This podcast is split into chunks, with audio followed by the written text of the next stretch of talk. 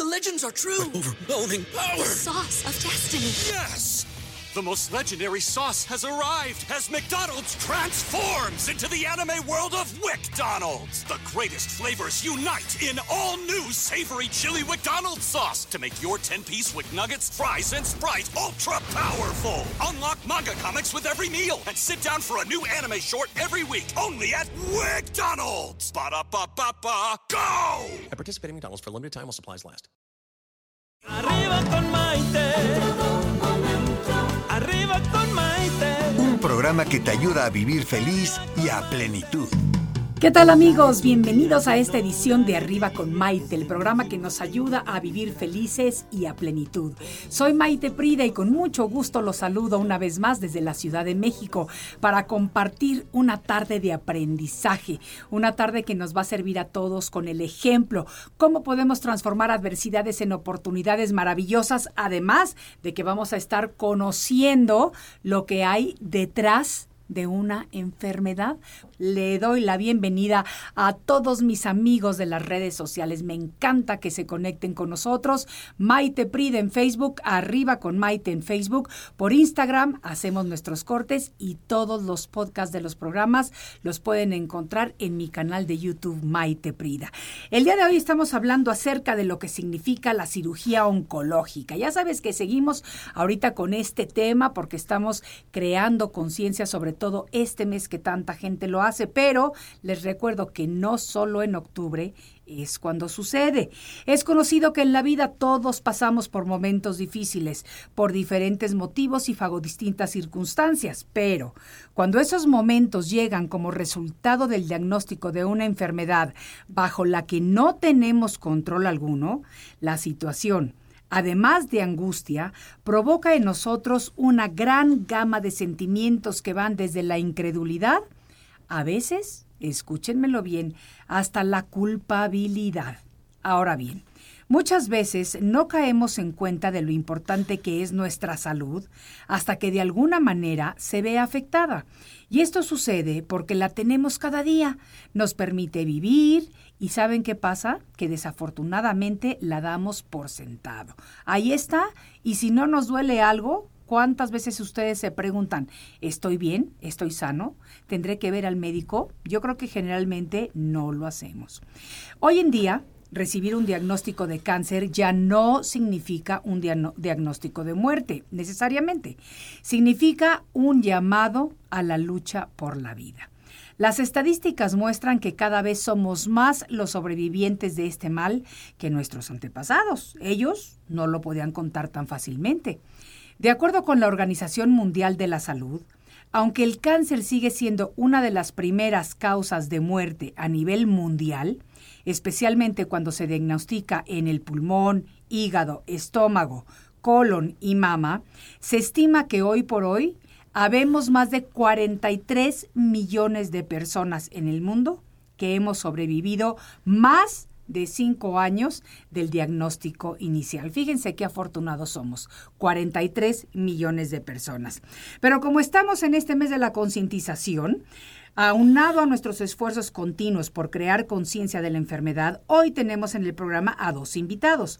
Primero, el doctor Rafael Vázquez, cirujano oncólogo del Instituto Nacional de Cancerología aquí en México, y Rosa Eugenia Rivera Ríos, una guerrera sobreviviente de cáncer, porque vamos a ver de alguna manera dos perspectivas diferentes de la enfermedad. Así que no se vayan que nuestro programa de hoy está realmente de lujo con estos dos invitados. Soy Maite Prida y esto es Arriba con Maite. Volvemos enseguida.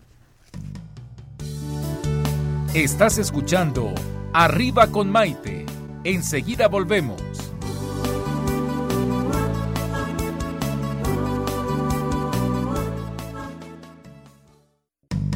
Hoy ya es un día lleno de alegría. Desde México te invito a vibrar. Con estos consejos, amigos e ilusiones que en tu radio y web podrás encontrar. Es el momento de conocernos y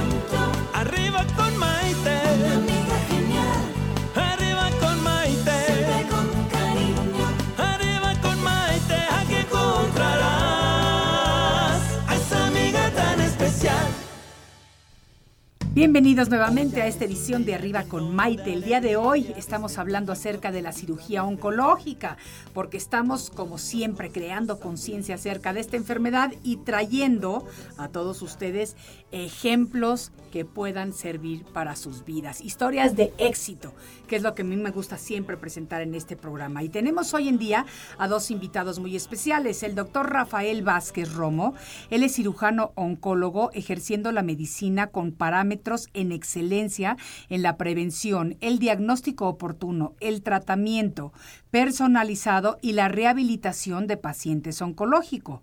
Él participa en la preparación de médicos residentes de especialidad y subespecialidad en cirugía oncológica y gineco-oncológica, además de proponer, elaborar y realizar protocolos de investigación en el campo de la oncología. Él es coordinador de la sesión académica de servicios de tumores mamarios en el INCAN desde marzo del 2007, fíjense, hasta la fecha. Y por otra parte tenemos a Rosa Eugenia Rivero Ríos. Rosy, como le digo yo de cariño, es originaria de la Ciudad de México. Ella estudió para secretaria, trabajó en una agencia de autos, después como maestra de mecanografía y finalmente fue sobrecargo de la Compañía Mexicana de Aviación por 13 años. ¡Qué maravilla! Volando por todo el mundo. Se enteró que tenía cáncer de seno en el año 2007 y desde ese momento su vida dio un cambio radical. Ella está aquí en el estudio para contarnos acerca de su historia y de lo importante que es la detección a tiempo de la enfermedad. Así que vamos a darle a los dos un aplauso de bienvenida. Así me gusta que todos ustedes me ayuden a darle la bienvenida a estos campeones. Y les digo campeones porque primero que nada tenemos a una sobreviviente, una guerrera, una como tantas otras personas con una historia única y especial. Y después tenemos al doctor, gracias al cual muchas personas como nosotras podemos seguir contando nuestra historia. Doctor, bienvenido. Qué padre que estás aquí con nosotros. Muchas gracias por la invitación. Un gusto estar aquí. Dime, vamos a empezar contigo porque esto de cirugía oncológica suena muy serio y yo sé que es serio, la verdad. Pero tenemos que encontrarle su lado positivo porque yo pienso que es muy importante que nosotros como pacientes, una vez que recibimos un diagnóstico, encontremos a un cirujano, si nos van a tener que operar, que generalmente es el protocolo, la operación, en el que confiemos. Nos tenemos que sentir cómodas o cómodos con nuestro doctor, porque estamos poniendo literalmente nuestro cuerpo en sus manos. ¿Por qué empezaste a estudiar tú esta especialidad? Cirugía oncológica, pues creo que la vida nos lleva por, por caminos que a veces no tiene uno claros. Sí. Recuerdo que cuando era estudiante de medicina, alguna vez traducimos un artículo en inglés y me tocó traducir un artículo de cáncer. Yo dije, yo nunca oncólogo. Nunca. Nunca. Sin embargo, el camino me puso ante la posibilidad de poder estudiar cirugía oncológica y pues bueno, aquí estoy. Lo pensé, lo medité, no, simplemente llegó eh, el momento en el que decidí hacer cirugía oncológica. Yo creo que cuando decías tú, perdona que te interrumpa, cuando decías cirugía oncológica no, es porque en cuanto escuchamos la palabra oncología, lo, nos da miedo, nos asusta a todos, ¿o no? Pues como se dijo antes, eh, al escuchar onco, cáncer, eh, lo, lo, asociamos con muerte. Sí. Y de alguna manera es difícil enfrentar esta enfermedad porque trae una connotación de mucho dolor, claro. de mucha dificultad, de muchas luchas y muchas de ellas perdidas. Claro. Entonces no es fácil enfrentar esta enfermedad no es fácil y por eso cuando tú estás estudiando la carrera de medicina y de repente dices onco, yo no quiero estudiar algo que tenga que ver con el cáncer. Pero yo supongo que ya cuando lo empiezas a estudiar y se convierte en algo fascinante, es tu pasión. Y yo creo que con cada cirugía eh, exitosa, que la gran mayoría son exitosas, cuando las pacientes o los pacientes llegan a agradecerte, yo supongo que tú te sentirás increíble. Sin duda, el poder ofrecer un tratamiento de calidad que les ofrece por, en primer lugar el control de la enfermedad y al mismo tiempo buscando la mejor calidad de vida, esto sin duda los pacientes lo agradecen. Entonces buscamos controlar la enfermedad desde todos los puntos de vista posible pero al mismo tiempo, al tratar de controlar la enfermedad, es que tenga una supervivencia con la mayor calidad de vida posible. Claro. Claro. Y yo supongo que como médico ha de ser muy difícil eh, muchas veces en el momento en que se abre el cuerpo, porque muchas veces entran los pacientes al quirófano y no sabemos ni cómo vamos a salir. O sea, yo te lo puedo decir en mi caso personal, a mí me dijeron, tú vas a entrar, no sabes si sales con seno o sin seno, vamos a tratar de conservarlo, no sabemos si sales con riñón o sin riñón, vamos a tratar de conservarlo. Y supongo que para ustedes ha de ser muy difícil cuando abres un cuerpo y de repente ves pues que ya no hay nada que hacer, que fue muy tarde, o, que, o te da mucha emoción cuando ves que es una cosa que quitando los márgenes el paciente va a estar bien. ¿Cómo siente un doctor?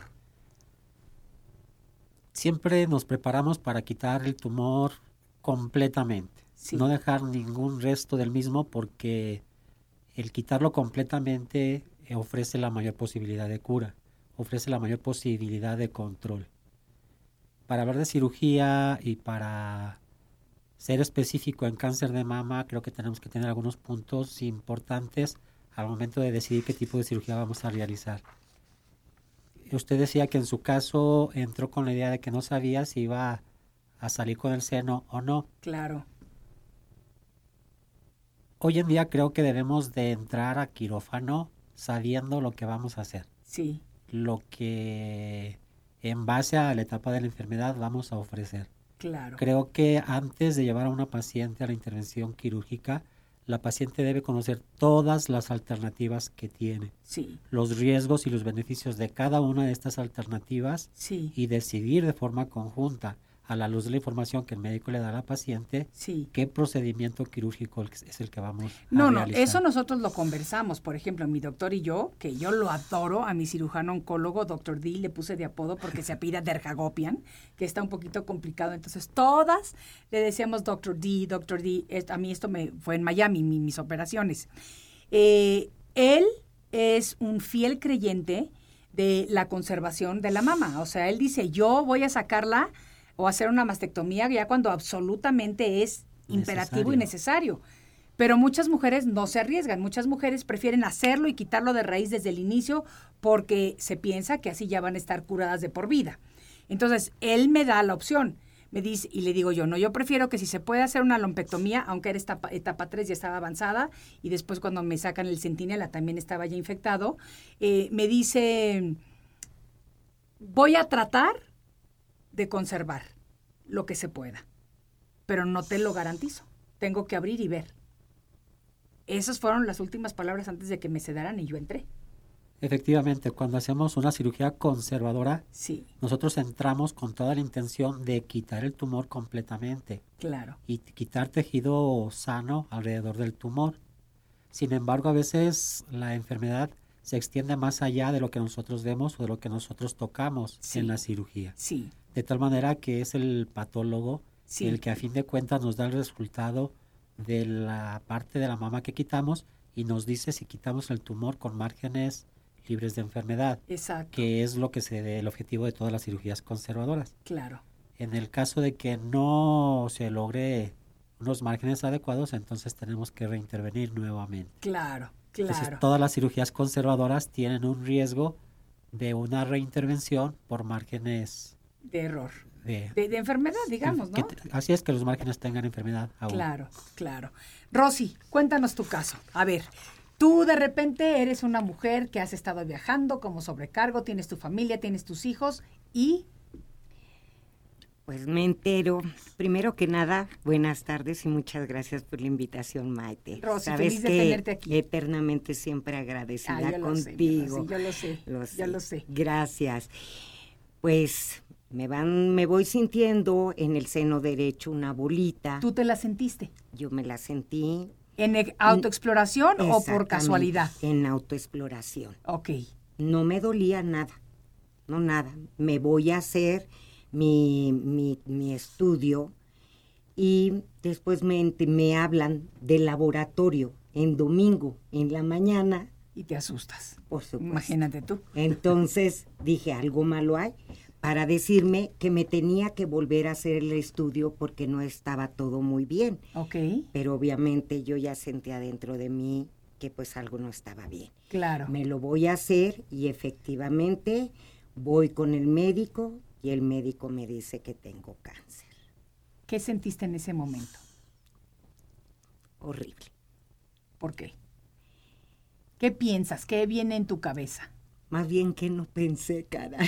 ¿Fuiste sola a recibir el diagnóstico o fuiste con alguien? Fui con alguien. Siempre he estado acompañada de mi familia y ellos me han apoyado muchísimo, mis hermanos, mis este mi, mi pareja, mis hijos, o sea, todos, todos amigos.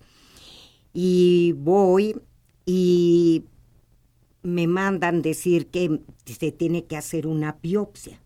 Entonces Sí. me hacen la biopsia y me voy a hacer todavía un estudio que es el PET para ver si yo no estaba, este, no tenía más cáncer en ningún otro lado. Sí, De esto que te estoy platicando fue en el lapso de una semana. claro. O sea, lo supe un miércoles y al siguiente miércoles, a los ocho días, ya me estaban operando sí, sí, sí. para hacerme mastectomía radical del seno derecho. Ok. Me quitaron ganglios linfáticos, incluyendo el centinela, por supuesto, y este y me operaron. Claro que qué sentí, sentí muchas emociones de pensar primero por qué yo. Es la realidad de las Claro, cosas. claro. ¿Por qué yo? Ya después, ya con el tiempo he pensado que es para, ¿Para qué, qué? yo, ¿verdad? Transformar la pregunta. transformar, pero mentiría que yo te dijera que pensé otra cosa. Claro. Es el por qué yo. Claro. Incredulidad. ¿Por qué a mí? Incredulidad. El día anterior a que me fueran a operar, yo estaba en el hospital esperando leer Que se habían la- equivocado. que la patología que dijera ahí en patología que era mi nombre Sí. porque era una angustia saber que al día siguiente, y era ya bien tarde, ¿eh? que al día siguiente me fueran a operar y que no fuera yo. Claro. Entonces yo decía, no, ¿qué tal si se equivocan? No, es que no soy yo, no es posible, se han de ver equivocado. Entonces, es esa parte.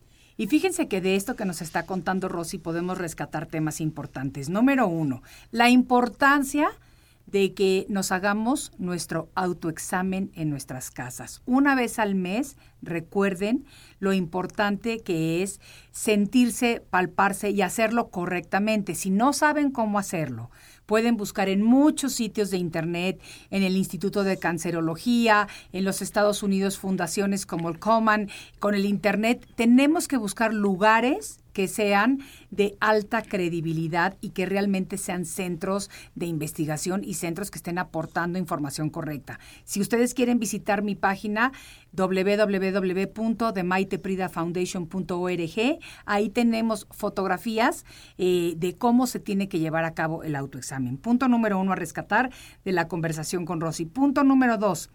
Ella nos dice que se encuentra esta bolita un miércoles y a la semana siguiente ya le estaban operando. Importantísimo ser proactivos. Cada día que pasa es un día que tenemos que va corriendo en nuestra contra, por así decirlo, porque esta enfermedad cobarde que crece dentro de nuestros cuerpos sin que nosotros siquiera nos percatemos, va tomando ventaja si nosotros nos quedamos dormidos o no actuamos. Número tres, importantísimo eh, tomar decisiones en conjuntas con el médico. Y cuando vas a recibir el resultado de la biopsia, esto va para todos ustedes que tengan que pasar por esto en algún momento, nunca acudan al doctor solos. ¿Saben por qué? Porque en el momento en el que el médico nos está diciendo una noticia tan fuerte, porque aunque lo sospechemos o lo pensemos, es una noticia muy fuerte, nuestra mente empieza a divagar y se va, ¿qué voy a hacer con mis hijos? No he pagado el seguro, sí tengo seguro médico, no tengo seguro médico, ¿cómo voy a pagar? Acabo de hipotecar la casa. Empezamos a hacernos tantas cosas en la mente, tantas películas, que realmente tenemos que tener a una persona que esté centrada y que esté escuchando lo que el doctor nos está diciendo en ese momento. Así que otro punto importante a rescatar, no acudir a recibir esta noticia Ah, si es buena, mejor. Si es buena, pues de ahí se van a celebrar. Delicioso. Pero si es mala, entonces no tenemos que pasarlo solos, porque se nos va la mitad de lo que nos pasa. ¿A poco no, doctor? Así es, ¿Verdad? claro que sí. Nos distraemos. Si la, es buena, si la noticia es buena, pues a celebrar y si la noticia no es buena, a ver qué tenemos que hacer. Exacto. A empezar. Buscar opciones y todo, buscar todas las alternativas para el caso específico que estamos viendo. Exactamente, exactamente. Entonces, de ahí comienza y el proceso por el que pasó Rosy es el proceso normal por el que pasamos todos cuando recibimos una noticia fuerte y no nada más de enfermedad.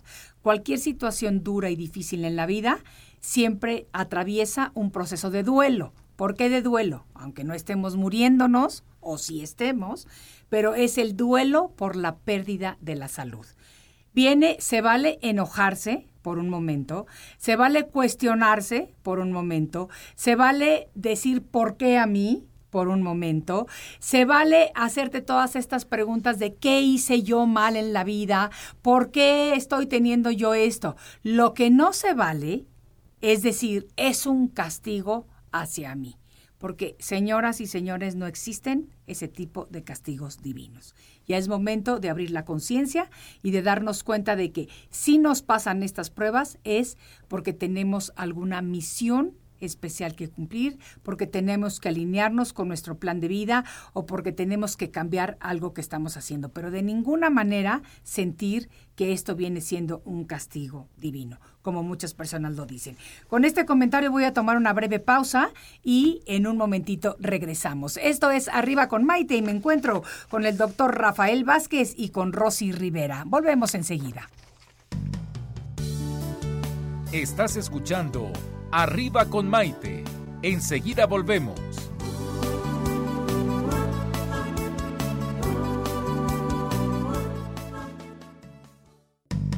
Hoy ya es un día lleno de alegría, desde México te invito a vibrar. Con estos consejos, amigos e ilusiones que en tu radio y web podrás encontrar. Es el momento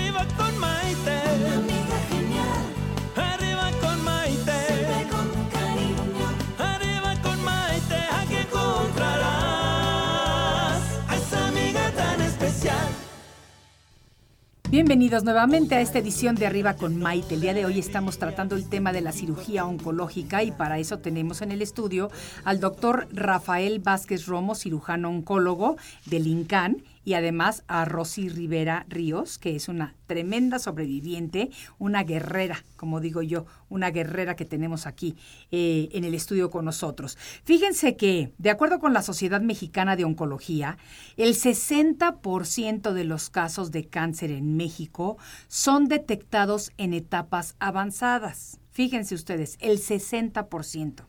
Esto se debe a la falta de información, a algunos tabúes todavía prevalecientes en nuestra comunidad y al miedo de acudir al médico, ya sea por pena a que nos vea o por falta de recursos económicos. Por eso precisamente nosotros queremos brindar nuestro granito de arena informando acerca de esta enfermedad a todos ustedes y tratándoles de enseñar un poquito el caminito, porque una vez diagnosticada la enfermedad, generalmente se procede a extirpar el tumor y el tejido que lo rodea durante una operación, como nos lo explicó el doctor hace un momento. En ese momento ya empieza el trato con el cirujano oncólogo, que es el médico encargado de llevar a cabo precisamente este procedimiento. Yo les digo, tenemos que hacer clic con el doctor, porque si no, vamos a ir enojadas o asustadas a la mesa y eso no se vale.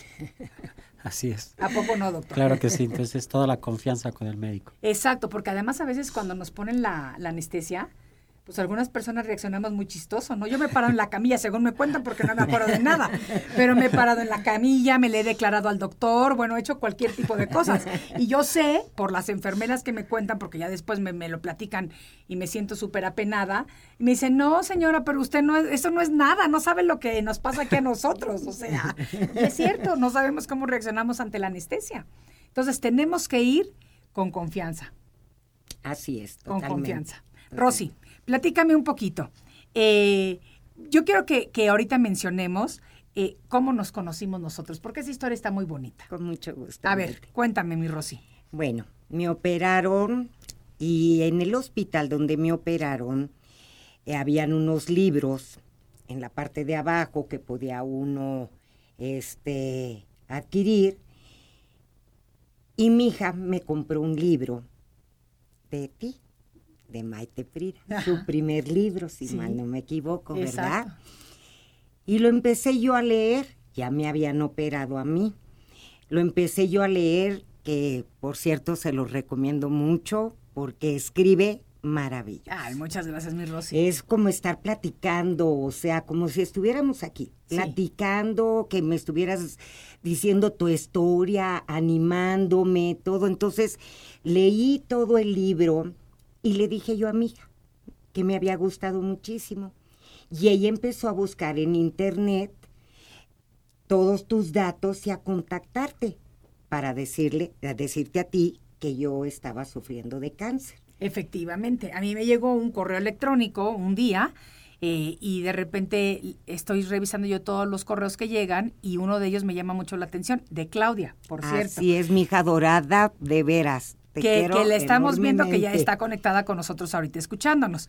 Y el correo me dice que su mami está padeciendo por esta enfermedad, que si yo podría por lo menos nada más mandarle un saludo eh, vía email. Claro. Y le escribí, le escribí dándole ánimos, diciéndole no estás sola, somos muchas las que pasamos por esto y demás, y tú lo recibes. No, emocionadísima. Emocionadísima, no daba crédito. O sea, alguien que había escrito el libro y, y para mí famosa y que había pasado lo mismo que yo y que dije, bueno, pues sí, ella puede, ¿por qué yo no voy a poder? Y empezó dentro de mí algo de decir, sí, sí puedo, sí Claro. puedo hacerlo. Claro. Y te veía tan bonita y, y todo, dije, no, sí puedo. Entonces inyectas esa alegría, esa, esas ganas de, de echarle todas las ganas este, en todo este proceso a cualquier persona. Y fíjate que eso es maravilloso porque yo digo que a las personas que nos toca, cuando logramos transformar esa adversidad en una oportunidad de crecimiento, estamos haciendo exactamente el para qué de lo que nos pasó. Claro. O sea, esta mañana tuve el privilegio de dar una conferencia en, en, en una institución aquí en México y la verdad que te pones a platicar con las personas después de la charla, toda la gente te abraza, toda la gente te da las gracias, la gente se siente tan conectada, Así pero yo me siento más. Es una retroalimentación maravillosa, de verdad. O sea, yo me acuerdo que al principio cuando empecé con, con mi primera gira, de repente se me salían las lágrimas cuando me abrazaban, pero yo decía, no, me tengo que llegar hasta el cuarto del hotel sin llorar. Y llegaba yo al cuarto del hotel y ahí sí me desmoronaba. ¡Ah! Porque sí sientes mucho y vas aprendiendo a controlarlo a través de los años. Si no, imagínense, ya no tendría yo lágrimas ni manera de tenerlas. Pero es una situación eh, enriquecedora cuando puedes transformar una adversidad cualquiera que sea en una oportunidad. Pero Y tú ve. tienes un gran don. Pero hoy estamos aquí sentados todos, así Sí, que eso está tienes increíble. un gran don. Muchas gracias. Doc, a ver, cuéntanos historias del quirófano. ¿Se te ha declarado alguna mujer? Ay, sí, pues para hacerlo más alegre esto. Digo, no fuera del quirófano, eso no me interesa, la vida personal no. Digo, alguna anécdota curiosa. Pues siempre hay anécdotas interesantes. Una que recuerdo es una paciente que le ofrecía hacer una cirugía conservadora. Y le ofrecía hacer una cirugía conservadora, pero con una técnica que estamos utilizando cada vez más, que es cirugía oncoplástica. Ah, eso está muy interesante. Entonces, eh, ¿en qué consiste la cirugía oncoplástica? Pues es combina los principios oncológicos, que es quitar el tumor con márgenes libres de enfermedad e incluir o combinar técnicas de cirugía plástica para evitar deformidades de las mamas. ok. Entonces hay ocasiones en las que se quita el tumor y la mama va a quedar muy pequeña. Entonces ofrecemos hacer la cirugía de la otra mama para que queden iguales. Entonces una paciente ya grande como de 65 años de edad le hice una cirugía conservadora, tenía sus mamas por la edad ya un poco péndulas. Entonces después de la cirugía pues las mamas quedaron convexas, quedaron eh, un poquito elevadas, quedaron del mismo tamaño, como si no hubiera pasado nada. Entonces le pregunté que cómo se sentía ella con el resultado de la cirugía. Y me dice, muy mal, doctor. ¿Cómo? Y entonces, pues, la cara que debía haber puesto, ¿no? Digo, ¿por qué? Dice, vea mis pechos, quedaron muy bonitos, doctor, pero ¿por qué no me quitó mi panza? ¡Ay! o sea, no, no se Sí, conformó con estaba poquito, feliz con sus senos, pero ya, Ajá. que ya dice, es que antes no me veía mis, mis lonjitas, mis llantitas, entonces me las hubiera quitado, doctor, ya que estaba ahí. Ay, qué divertido. Pero sabes que eso está padrísimo porque es como que ponerle un poquito de humor a una situación que es difícil y que es Sí. dolorosa, ¿no? Esto de la cirugía oncoplástica me llama la atención. ¿Hace cuánto tiempo que comenzaron a utilizarla aquí en México? Bueno, la historia de la cirugía oncoplástica viene a partir de los años 90. Ok. De los 90. A partir del 2003 hay un artículo que pu- publica un doctor en Francia, que es el doctor Clock, Krishna Clock. Y a partir de este artículo se empezó a hacer cada vez cirugía oncoplástica cada vez más, más, más. Aquí en México yo empecé a hacer cirugía oncoplástica desde el año 2012. 2012. Ya son siete años Sí. haciendo cirugía oncoplástica.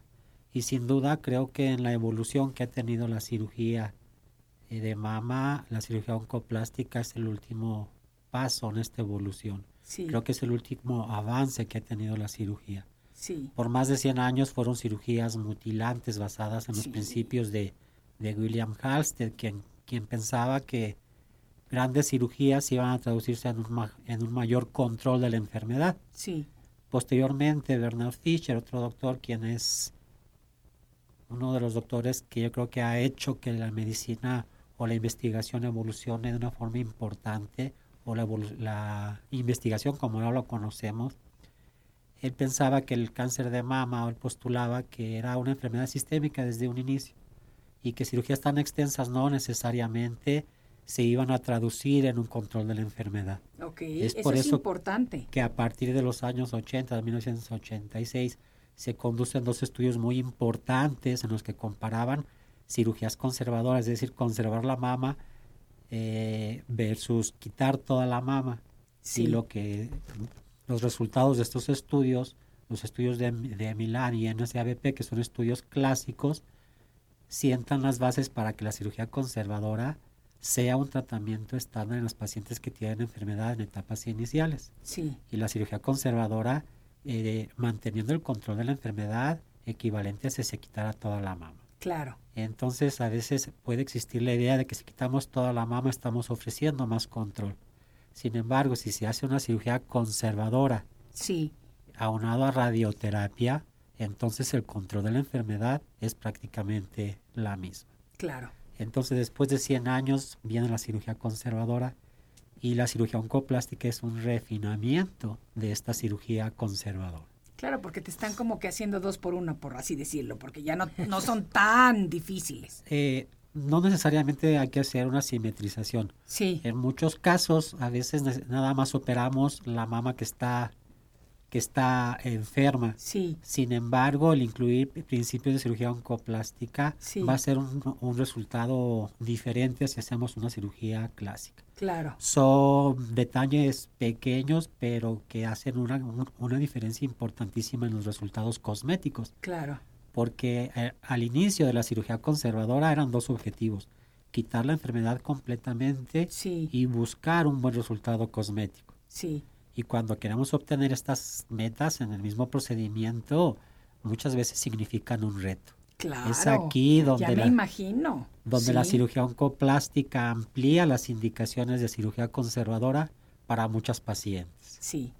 No, yo creo que eso está, está muy bien Es y yo creo que es una opción que todas las pacientes debemos de tener informadas, porque realmente podemos tomar una decisión que nos puede cambiar de alguna manera la vida, ¿no? O sea, yo en mi caso particular, ni siquiera me lo ofrecieron. Yo creo que en esa época todavía no se llevaba tanto a cabo, porque ya fue en el 2001, o sea, ya fueron hace 18 años.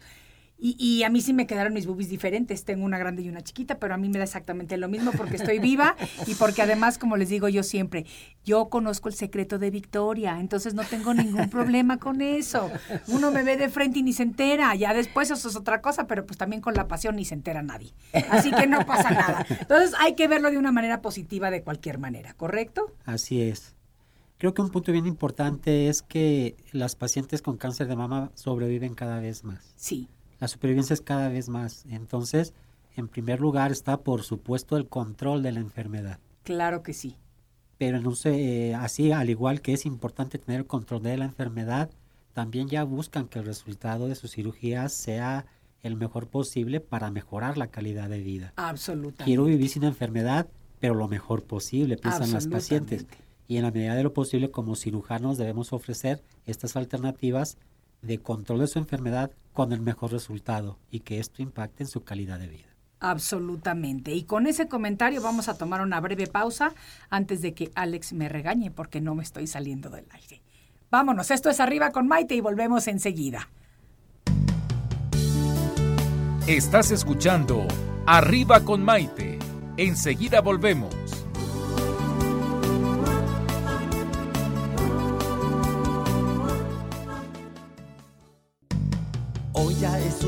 Lleno de alegría, desde México te invito a vibrar. Con estos consejos, amigos e ilusiones que en tu radio y web podrás encontrar. Es el momento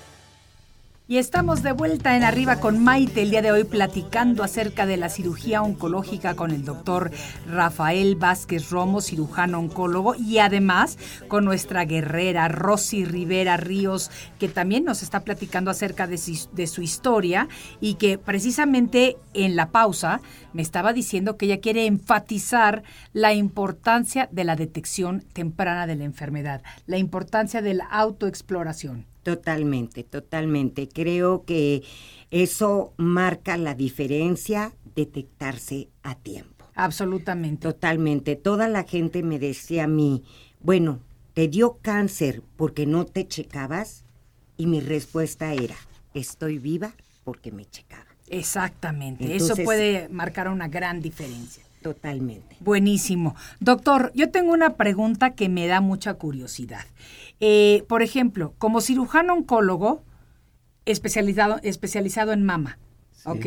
¿Tú también puedes operar pulmón, colon, riñón, todo eso o nada más mama y cada doctor tiene su especialidad?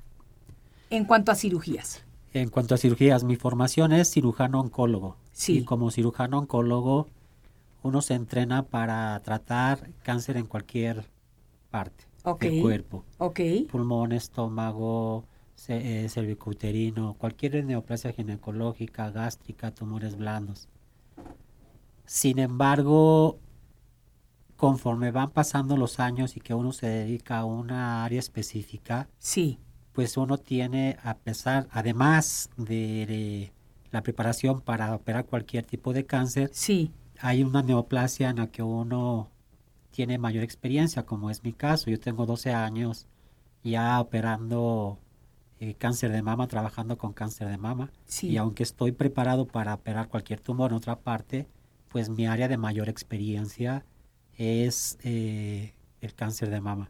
Ok. Eh, en el instituto en el que trabajo, eh, la atención del cáncer está por clínicas, de tal manera que los médicos que operan cáncer ginecológico se dedican únicamente a operar cáncer ginecológico. Ok. Los que están en el área de tumores del tubo digestivo se dedican exclusivamente a tubo digestivo. Los que están en cabeza y cuello igual. De tal manera que cada uno de los médicos que está en esas áreas, al tener años y años de experiencia con las mismas neoplasias, tienen una, una expertise mayor en ese tipo de, de neoplasias, como es mi caso en cáncer de mama Claro. y la gente empieza a identificarnos como especialistas en una neoplasia y nos buscan por esa neoplasia principalmente. Claro. Pero de formación sí tenemos la capacidad de operar cualquier tipo de tumor. Y, y en tu caso particular, ¿por qué te especializaste en mama? Eh, mama, cuando terminé la residencia, eh, desde el momento en que empecé a laborar, empecé a trabajar en el servicio de tumores de mama. Entonces, fue el área que me asignaron como mi área de trabajo y desde marzo del 2007 a la fecha continúo laborando en el servicio de tumores de mama.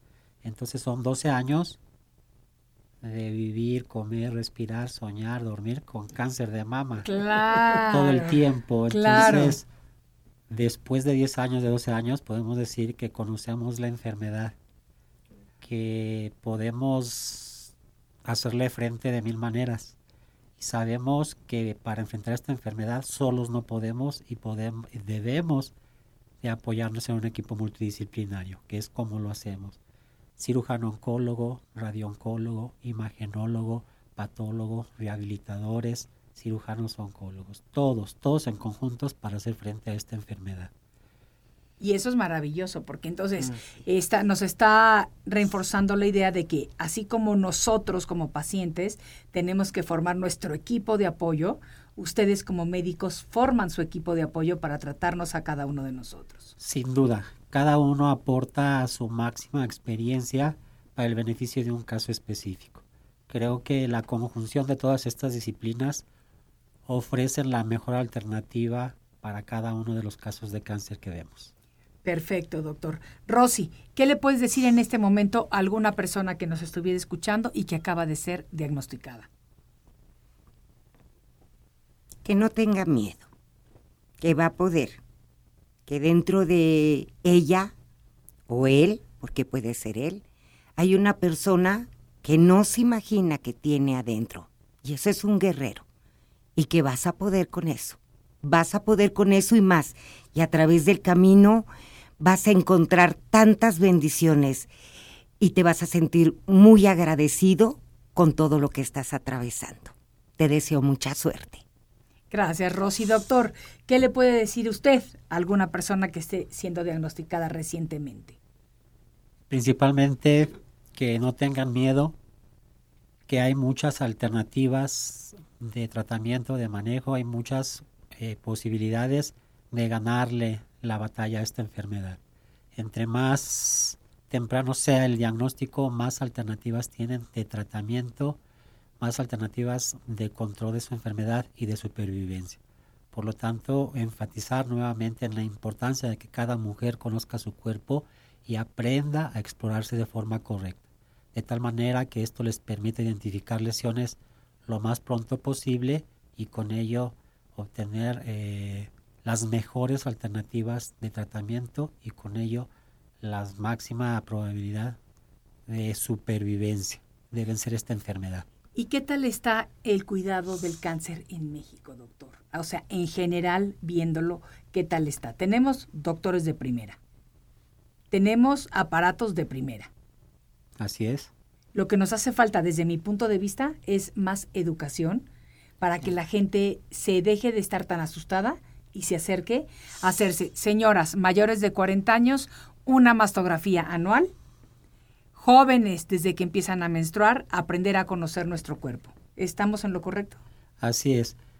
Creo que es fundamental, insisto, en conocer el cuerpo y, a, y explorarse constantemente, porque la mastografía, si bien es una fotografía del seno cada año, entonces si me hago mi mastografía ahora y está normal y yo no me exploro, la paciente no se explora durante todo el año y se espera hasta su siguiente año que le toque su mastografía, en esos 12 meses pueden pasar muchas cosas. Claro. Por eso la autoexploración mes con mes es fundamental. Y la mastografía como un estudio de apoyo, por supuesto que ayuda. Buenísimo. Entonces, para todos ustedes amigos que nos están escuchando, ya saben, la detección temprana de la enfermedad muchas veces puede salvar nuestra vida. Vamos a crear conciencia de que definitivamente no todas las personas nos vamos a salvar, porque si no, el planeta estaría sobrepoblado. La enfermedad puede servirnos como procesos de aprendizaje, puede venir a nosotros para un cierre de ciclo en donde logramos eh, cerrar muchas de las relaciones que de alguna manera tenemos dañadas con nuestros seres queridos y nos está dando el universo ese privilegio de poderlas sanar y despedirnos de alguna manera. Pero lo importante es que si se ha recibido este diagnóstico, se tiene que luchar con dignidad y valentía. Si nos vamos o nos quedamos, eso ya depende de lo que sea nuestra misión para cada uno de nosotros. Pero de que el camino está lleno de bendiciones, sí. Así como hay piedras, así como hay montañas, así como de repente tenemos muchos obstáculos, cada vez que vamos cruzando cada uno de ellos, vamos encontrando un número inigualable de bendiciones. Así que para mí estoy feliz de haber compartido el programa con ustedes el día de hoy. No puedo creer que ya se nos terminó el tiempo. Doctor, muchísimas gracias por habernos acompañado. Al contrario, muchísimas gracias por la invitación. Un placer estar aquí con una guerrera y con alguien que de, verdad motiva, motiva y motiva mucho. Ay, muchas gracias, doctor. Y qué bueno que podemos dar nuestro granito hacia esto. Rosy, querida Rosy, gracias por haber compartido tu historia porque yo sé que es algo muy personal, pero de lo que alguien más se puede beneficiar. Gracias a ti, Maite. Encantada de poder ayudar y gracias a todos los que me ayudaron a atravesar en esto y estar aquí en este día. Absolutamente. Amigos, familia y a ti. Con mucho gusto, mi Rosy. Y a todos ustedes, amigos queridos, gracias por regalarme lo más valioso que tenemos los seres humanos, que es nuestro tiempo. Soy Maite Prida, que tengan un lindo día y nos vemos en el siguiente de la serie. Hasta la próxima.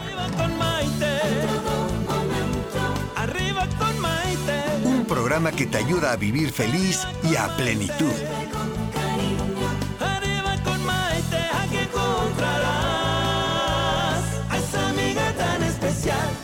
The legends are true. overwhelming power! The sauce of destiny. Yes! The most legendary sauce has arrived as McDonald's transforms into the anime world of WickDonald's. The greatest flavors unite in all new savory chili McDonald's sauce to make your 10-piece Wick Nuggets, fries, and Sprite ultra powerful. Unlock manga comics with every meal and sit down for a new anime short every week only at WickDonald's. Ba-da-ba-ba-ba, go! At participating McDonald's for a limited time while supplies last.